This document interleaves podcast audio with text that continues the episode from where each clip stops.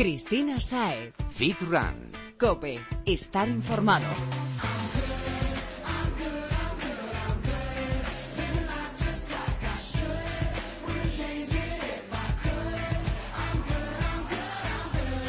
Buenas, Fitrunner. Ponte a calentar porque empieza tu programa de fitness y running preferido. Queremos ayudarte a sacarle el máximo partido a tu entrenamiento y lo haremos, como siempre, con ayuda de los mejores expertos. Hoy te enseñaremos a establecer tu ritmo de carrera, te hablaremos de proteínas, habrá consejos para entrenar durante las vacaciones y mucho más. Pero antes, quiero presentarte a mi nuevo compañero, Álvaro Montaner, que ha venido a dar guerra y hacerte mover el esqueleto. Hola, hola, Fitrunner. ¿Cómo estás, Álvaro? Bueno, la verdad que encantado aquí a ponerme un poquito en forma, ¿no? Porque con esto del fit run lo tengo yo un poco oxidado, entonces a ver si me enseñas tú algunos consejos y nuestros oyentes también para ponerme también un poquito en forma como ellos. Pues desde luego no te va a faltar motivación sobre todo. Desde ahora va a acompañarnos cada semana, así que tendrás tiempo de conocerle. Álvaro, unas palabritas. Vamos allá, vamos a por ello, vamos a calentar ya, vamos a entrar en forma ya. Pues no perdemos más el tiempo.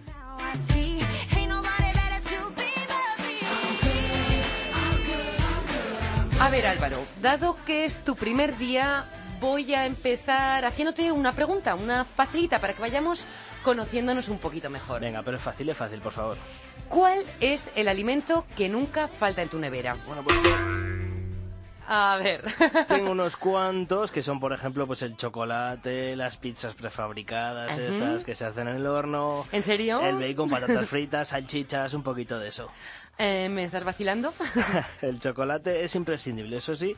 El pollo y los tomates también, ¿eh? que no solo como porquerías. bueno, eso ya me suena menos mal. Te iba a echar una bronca. Bueno, Pero es un poquito buena, hombre. Es mi primer día. te tendremos vigilado. Y a tu frigorífico también. Y tú, Fitrunner, échale un vistazo a tu refrigerador y atento a lo que te vamos a contar.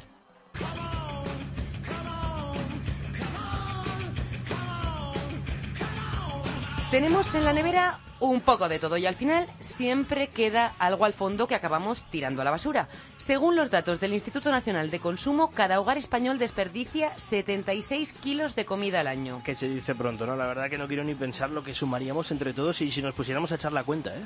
Mejor porque el dato asusta. Vamos a compartir con los feedrunners lo que nos ha contado el amo de casa Pedro Caballero. Número uno. Fundamental e imprescindible para no tener que tirar comida. Hacer la lista de la compra. hay que hacer una lista siempre, una lista siempre de los productos que necesitamos. Con esa lista vamos a conseguir, primero, comprar lo que necesitamos ¿eh? y segundo, el tener un, mayor orden a la hora de hacer la cesta de la compra, ¿no? Porque vamos al supermercado y bueno, no vamos a dar no vamos a dar muchas vueltas, con lo cual optimización del tiempo. Bueno, a mí me surge otra duda. ¿Cómo los colocamos una vez que llegamos a casa, no? Porque yo creo que será clave del asunto, ¿no? Eh, para empezar, eh, vamos a hacer como lo hacen los expertos. Los productos que ya tenemos en el frigorífico y que debemos consumir antes en primera línea y lo que hemos traído después en segunda. Pues lo que estábamos diciendo, ¿no? Como los supermercados, que en el fondo de la estantería siempre están los productos que caducan después, ¿no? Mira que no son listos. Estiras un poquito la mano y te que llevas. no, anda que no, sí, sí.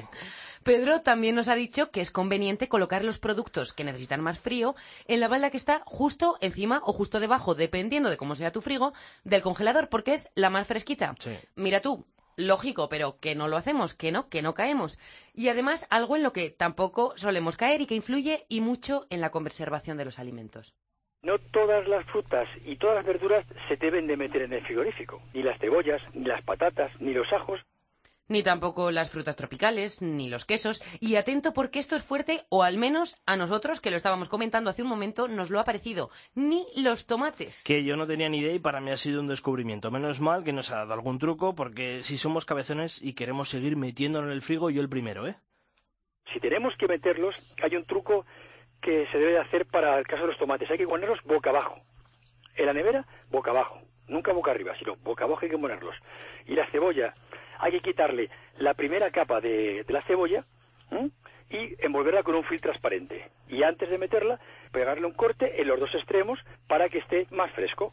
Y por último, pero no por ello menos importante, el número 3. Hay que envolver las frutas y las verduras siempre.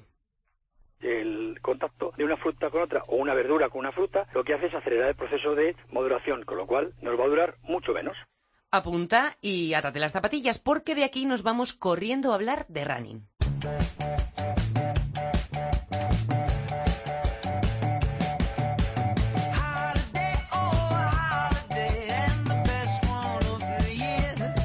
Algo muy importante para cuidar nuestro bien más preciado, mm, nuestro cuerpo, es llevar el ritmo adecuado en cada carrera. Pero, ¿cuál es ese?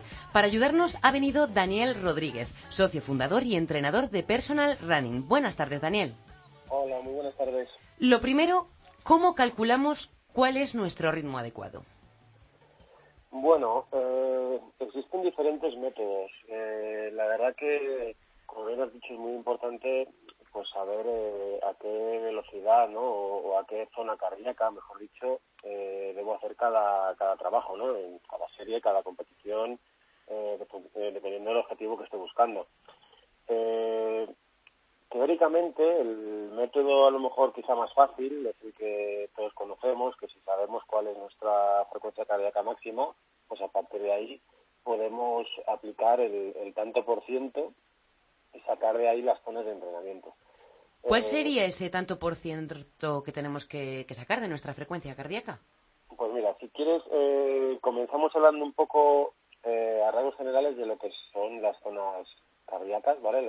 como en personas también nos gusta un poco clasificarlas, simplemente mencionarlas, digamos la zona 1, que es, la zona de recuperación, la zona, la zona suave, ¿no? Luego tenemos la zona 2, que es la zona que se entiende como aeróbico ligero, que es a partir de la cual pues eh, empieza el, organismo a, funcionar, a metabolizar grasas y demás. la zona 3, que es la, la zona aeróbico medio, que está justo por debajo del umbral. La zona 4 es el famoso umbral anaeróbico. La zona 5 es eh, nuestra zona de, máximo consumo de oxígeno, es eh, la, zona intensa. Y luego ya la zona 6 sería pues la anaeróbica.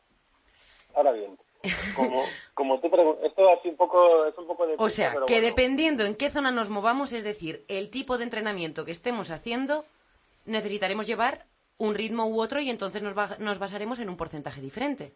Exactamente. Vale. eso es, lo ha dicho perfectamente. Dentro de estas zonas que, que he explicado así rápidamente, pues bueno, cada entrenamiento irá enfocado al desarrollo de una de las zonas, ¿no?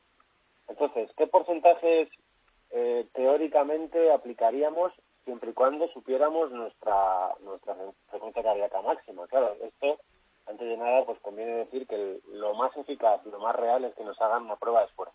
Esto esto nos, detectaría y nos sacaría nuestras zonas reales, porque además una prueba de esfuerzo deportiva ahora mismo eh, los, los médicos y los eh, doctores que se encargan de ello eh, están perfectamente capacitados y los sistemas eh, tecnológicos eh, capacitados para sacar nuestras zonas, ¿no? Que aunque tengamos que pagar un poquito, merece la pena conocer cuál es de verdad nuestra, ¿no? Eso es, eso es, porque, bueno, pues aparte de que se descartan posibles riesgos cardiovasculares, pues es una cosa que, que nos es muy útil de cara a que nos vamos a sacar nuestras zonas sin margen de error. Pero bueno, si no tenemos una posibilidad de sacar nuestras zonas en una prueba de esfuerzo, pues bueno, aplicaríamos el 100% de nuestra frecuencia cardíaca máxima, podría ser esa zona 4 que es de umbral, ¿vale? La que hemos dicho zona 4, zona umbral, pues ahí más o menos estaría nuestro 100%. ¿Y con qué tipo de entrenamiento podríamos relacionar esta zona 4? Pues bueno, un entrenamiento que busca eh, ese punto de sufrimiento en el cual el atleta sabe que si se pasa no le queda demasiado de vida ahí, no sé si me explico. A lo mejor, pues, eh, series, cambios de ritmo, eh, intervalos, series en la pista, por ejemplo, que busque a lo mejor eh, esa puesta a punto de cara a una competición importante, en, intervalos de, de 1 a 3 kilómetros, pues es buscar esa intensidad en la que el cuerpo está funcionando casi al límite. ¿vale? Que aguanta, pero, pero que tampoco se le puede, no se le puede exigir mucho más. Eso sería más o menos la zona 4, las sensaciones de la zona 4 umbral. Y oye, Daniel, antes de, una competición, eh, ¿estos ritmos varían o no? Mm, bueno, antes de una competición, eh, ¿te refieres a, a qué ritmos tocar antes de una competición? Exactamente, sí. Sí, bueno, justo las dos tres semanas antes en las que estamos haciendo un tapering o una puesta a punto, pues sí que conviene tocar ritmos altos, ¿no? Ritmos altos en, pues dependiendo del objetivo que tengamos y la, sea la competición que sea, desde un 5.000 hasta un maratón, pues bueno, todo cambia un poco, pero pero sí, según se va acercando la, la prueba, conviene eh, incluir en la planificación entrenamientos de calidad, que se entienden como tal. ¿no? ¿Y qué son estos entrenamientos de calidad? Pues entrenamientos muy específicos que tocan zonas muy altas. Ahora que hacías tú esta distinción, Daniel, entre si pues son 5.000 metros, una media maratón, yo me pregunto, dependiendo de la distancia, esto variará, me refiero, nuestro ritmo debe ser, eh, ¿cómo debe ser nuestro ritmo para un sprint o una larga distancia? Bueno, pues mira, haciendo un poco alusión a las zonas de entrenamiento y por poder relacionar esto que esto que preguntas con las distancias, a grosso modo, ¿vale? para que nos hagamos una idea, en maratón se suele competir, los atletas profesionales compiten en, su zona de umbral, ¿vale? Cuanto menos es el cuanto menor es el nivel del atleta, pues si hablamos de iniciados o de amateur, pues eh, estamos hablando de que estaríamos para poder aguantar los 42 kilómetros en zonas un poco más bajas, en zona 2 o zona 3. Luego, en según va disminuyendo la distancia, media maratón, 10 kilómetros, 5 kilómetros, la zona que el cuerpo puede soportar cada vez es mayor. Es decir, si por ejemplo estamos hablando de una media maratón, una persona bien entrenada podría aguantarla en una zona umbral o una zona 3 alta. O sea que siempre andamos con variaciones según lo que vayamos a hacer. Exactamente. Por eso la importancia de conocer bien nuestros ritmos. Claro, es aplicar un poco la lógica, ¿no? Sabemos que las zonas cuanto más altas requieren mayor intensidad y por lo tanto más esfuerzo, más gasto y que el cuerpo no puede aguantar eh, demasiado tiempo ahí. Entonces, si hablamos de una maratón de 42 kilómetros, no podemos estar al límite de nuestro cuerpo en zona 6. En cambio, si estamos hablando de un 1500, 1500 metros, un 5000, si estoy bien entrenado, pues ahí sí que estaré eh, en la zona más alta que el cuerpo y al máximo. claro, al, máximo, con el motor a tope de revoluciones. Oye, Daniel, te iba a preguntar, cada día vemos por la calle más runners o a más gente corriendo. Lo que pasa es que en verano con este calor, eh, muchos de ellos, o al menos eh, aquí en Madrid en el Retiro, que está por otra parte lleno, están optando por entrenar por las noches. ¿Tiene alguna ventaja esto de salir a correr por la noche en esta época? Bueno, la verdad que aquí en Madrid, en, este mes de julio no hemos tenido demasiada escapatoria, ni, por la mañana ni, por la noche. No había forma de... Ninguna, ninguna. A las 5 de la mañana un poquito refrescaba y mal. algo, algo sí. Y días que ni eso, pero vamos. Cierto, pero bueno, eh, a ver, por la noche, normal, lo normal es que por la noche bajen las temperaturas. El único inconveniente, a mí personalmente, por ejemplo, correr tan tarde me deja demasiado activado para luego dormir bien. Claro, que llegas con la adrenalina, bueno claro, el cuerpo, pues a lo mejor si ha sido un día duro o hemos tenido mucho trabajo o demasiado estrés, eh, lo que hace lo que haces es reactivarlo y, bueno llegar a casa todavía como no sé más más activado. Y, muchas veces el calor influye en también que llegas con mucha sed eh, no te pide tampoco el cuerpo comer y, bueno también está el, factor de que si está todo el día calentando a últimas horas del día el asfalto. más, caliente, efectivamente. Sale más calor del asfalto. Eh, todo está que parece un horno. Entonces, bueno, eh, en teoría sí, sí, sí se recomienda, pues tanto a primera hora como a última en, temporadas de calor. ese sería el consejo, ¿no? De mejor a primera hora que no por la noche, ¿no? Yo, yo lo preferiría. Si se puede quitar el entreno una primera hora, aunque tenga que madrugar mucho, yo personalmente lo recomiendo porque además luego el, día el, cuerpo está más activado y, responde y funciona de otra manera. Pues Daniel Rodríguez, nos lo apuntamos todo. Ha sido un placer hablar contigo. Muy bien, muchas gracias. Daniel Rodríguez, socio, fundador y entrenador de Personal Running, muchas gracias por estar aquí en Cope.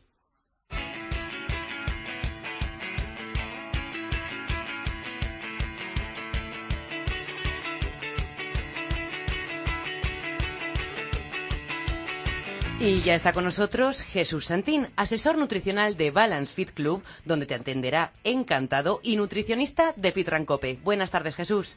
Buenas tardes a todos. Hoy vienes a hablarnos de algo que la mayoría hemos visto, muchos hemos probado, pero de lo que no todos sabemos, la proteína. Ese polvo con el que se hacen los batidos, las tortitas. Bueno, ahora que lo dices, lo primero que me viene a la cabeza al hablar de esto es el, el tiarraco de gimnasio de 2x2, no tomándose su batido.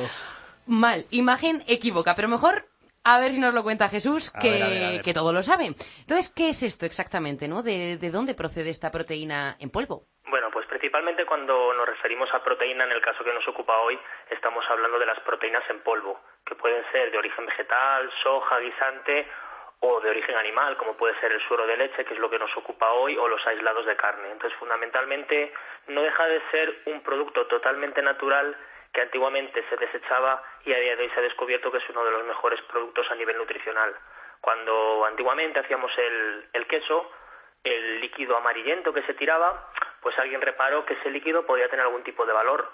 Se analizó y se descubrió que era la fracción de la leche que mayor valor biológico tenía, es decir, el que mejor absorbe el organismo y cuya composición de aminoácidos es más completo.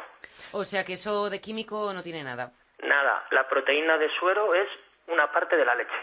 Oye, Jesús, una pregunta que me surge. ¿Hay alguna diferencia entre consumir eh, la proteína en polvo, esta de la que hablábamos, y hacerlo con alimentos normales, como digamos, por ejemplo, el pollo? En principio, la proteína no va a aportar nada diferente que pueda aportar un alimento sólido. Sí es cierto que cada tipo de proteína, en función del origen del que provenga, tiene una composición de aminoácidos diferente. Por ejemplo, la soja siempre se suele enriquecer con proteína de guisante porque es un poquito carente en algún aminoácido. Eh, la de la carne tiene otro tipo de composición.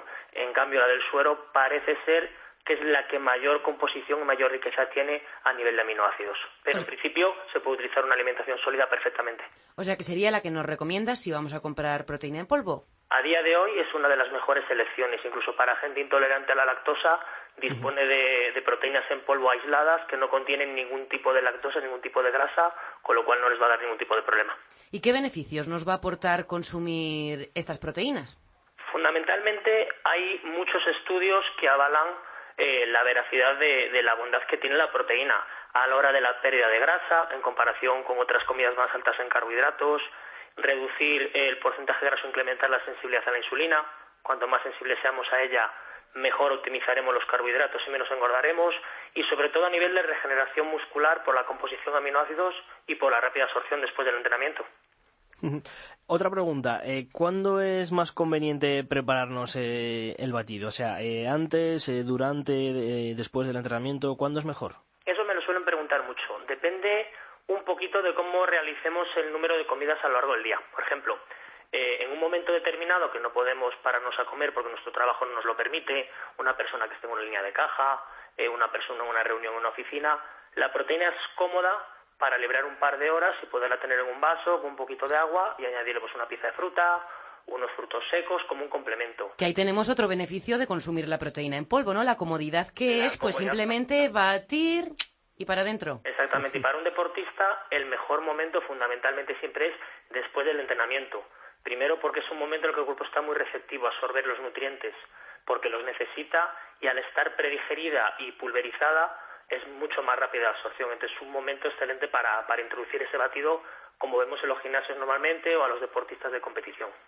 Eh, has dicho después del entrenamiento. ¿Esto sería el sustitutivo de una de las cinco comidas de nuestro día?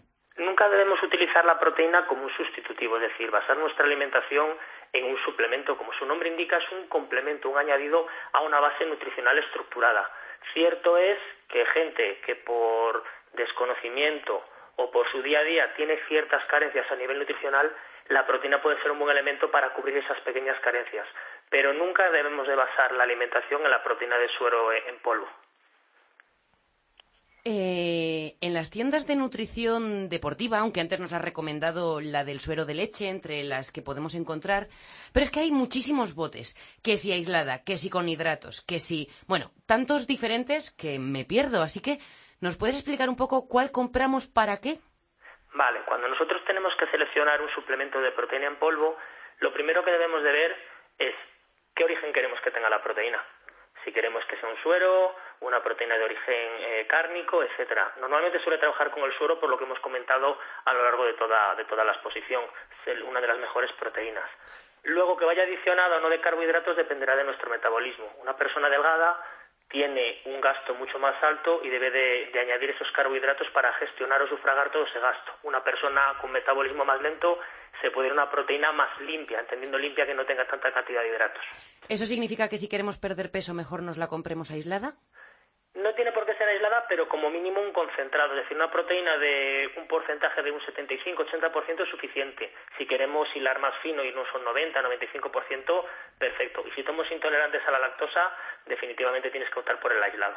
Oye Jesús, igual te suena muy simplón la siguiente pregunta que te voy a hacer, eh, perdóname si te suena simplona, ¿eh? Pero si no nos va a poner esta proteína como los tierrones de gimnasio de los que hablábamos al principio, ¿para qué nos va a servir? La proteína aporta ese plus para las personas que tienen un requerimiento superior a nivel proteína, vea ser deportista de musculación, que no se puede medir por los parámetros de una persona de pie, porque tiene un desgaste superior y necesita una mayor recuperación. O también se puede utilizar, pues para lo que hemos comentado, suplir esa pequeña carencia que ciertas personas tienen a nivel alimentación. Pero está claro que siempre, pues, el marketing va dirigido un poquito al consumidor potencial, por eso lo, lo, disfrazan con esa imagen de suplemento misterioso en botes de colores. De alimento mágico. Sí, sí, sí. Efectivamente. Pues después de esta lección sobre la proteína en polvo, Jesús, tenemos que despedirnos. Bueno, Jesús, que sepa que ha sido un placer conocerte. ¿eh? La semana que viene vamos a más. Un placer. Jesús Santín, asesor nutricional de Balance Fit Club y nutricionista de Fit Rancope. Gracias por estar una semana más con nosotros. Gracias a vosotros y hasta la semana que viene.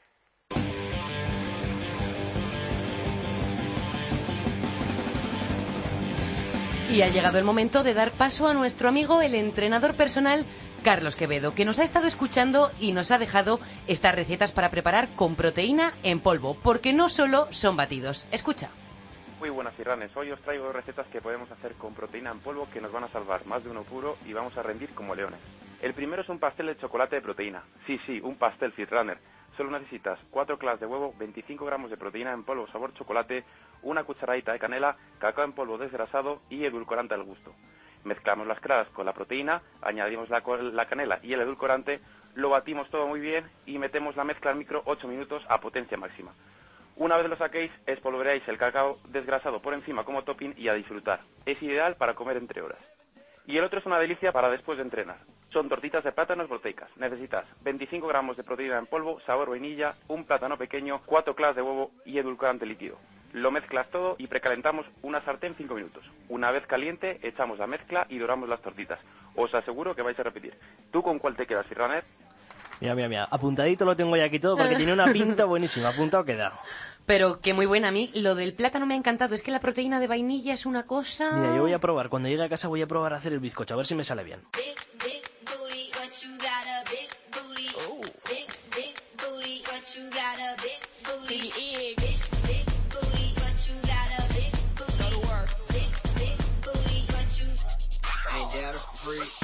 Ya está.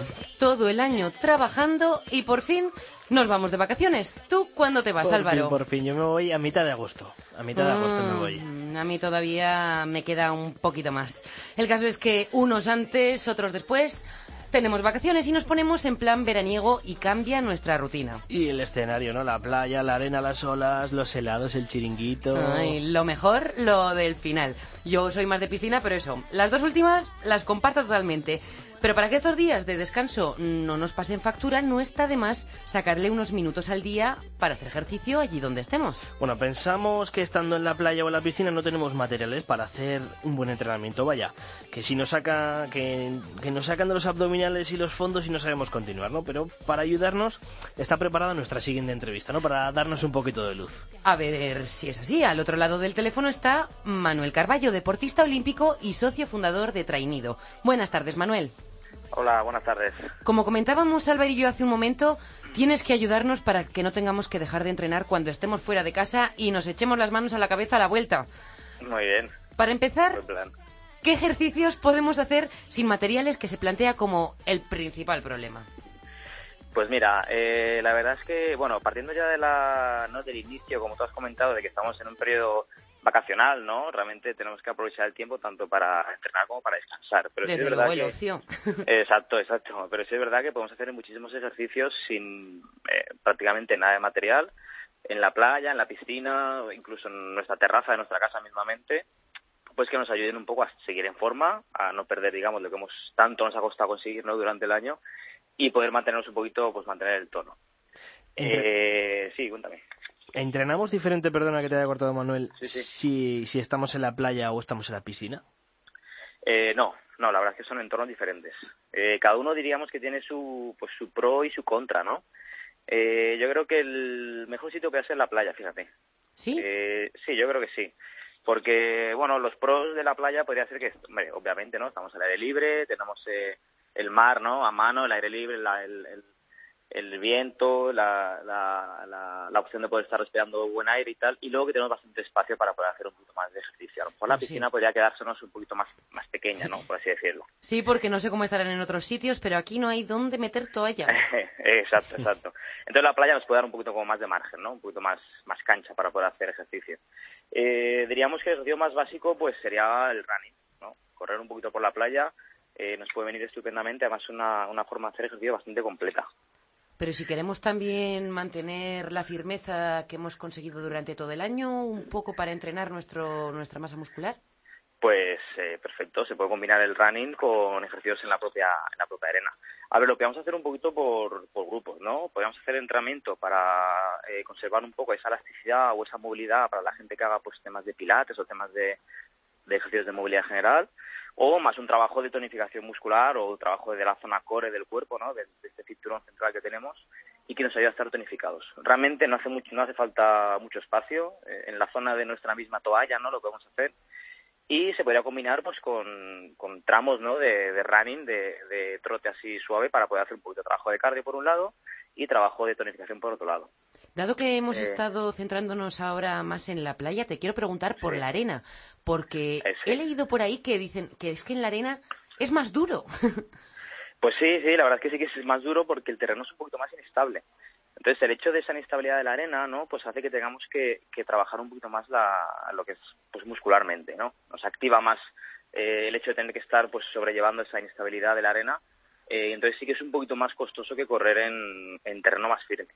Lo bueno que tiene la playa también es que hay distintos tipos de, pues de dureza, ¿no? Por así decirlo. Eh, la arena más, más blanda o la arena más, más dura. Entonces podemos un poquito jugar a, a hacer trote, a hacer ejercicio eh, en esos dos terrenos inestables.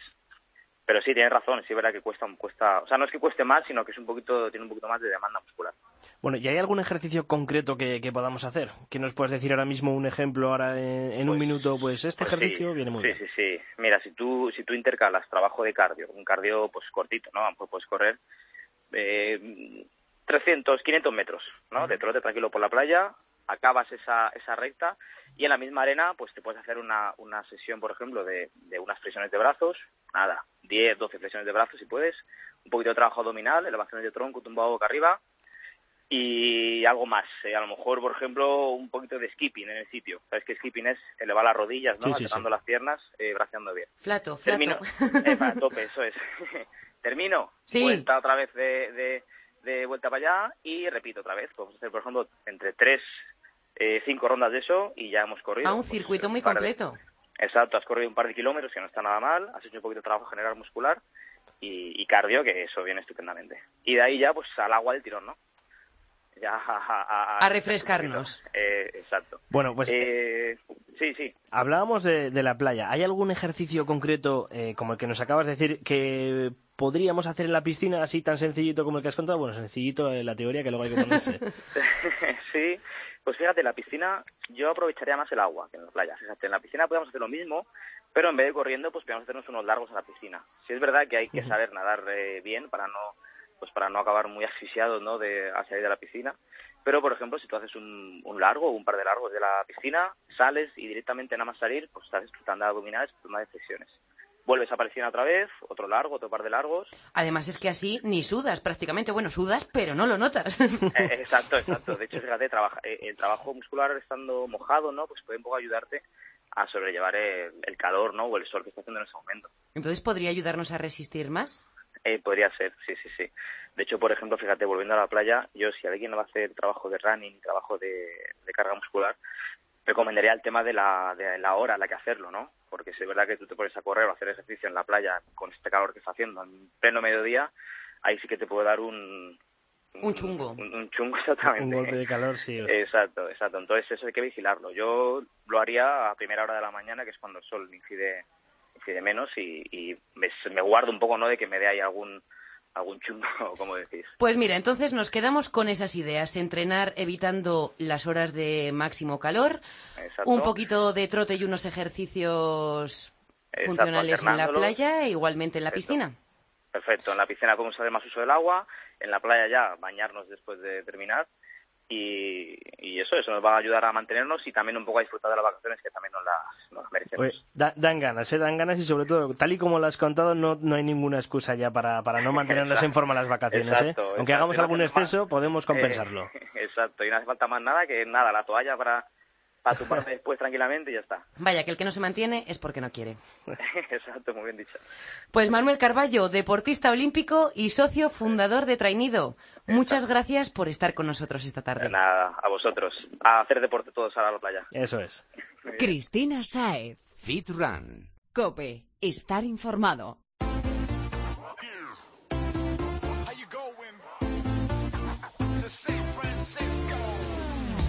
Se acerca el final y como siempre queremos que te unas a nuestro reto semanal. Hablamos del reto FitRun.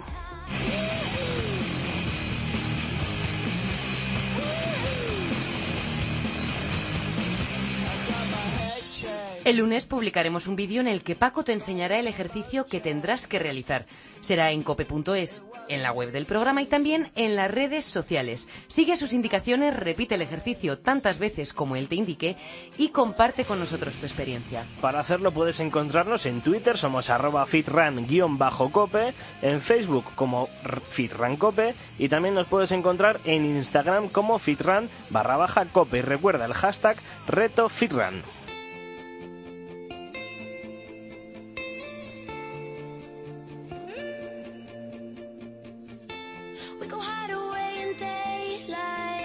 Ahora sí, nos despedimos, Fitrunner. La semana que viene, más. Y recuerda, estamos en contacto toda la semana a través de las redes sociales. Ha sido un placer compartir este rato con vosotros y contigo, Cristina, ¿eh? Todo hay que decirlo. Bueno, lo agradezco. Ah, para mí también ha sido un placer, Álvaro. En la técnica ha estado Chechu Martínez, con el que también ha sido un placer estar. Y tu Fitrunner disfruta la canción y recuerda por qué lo haces. Lo haces por ti. Hasta la semana que viene.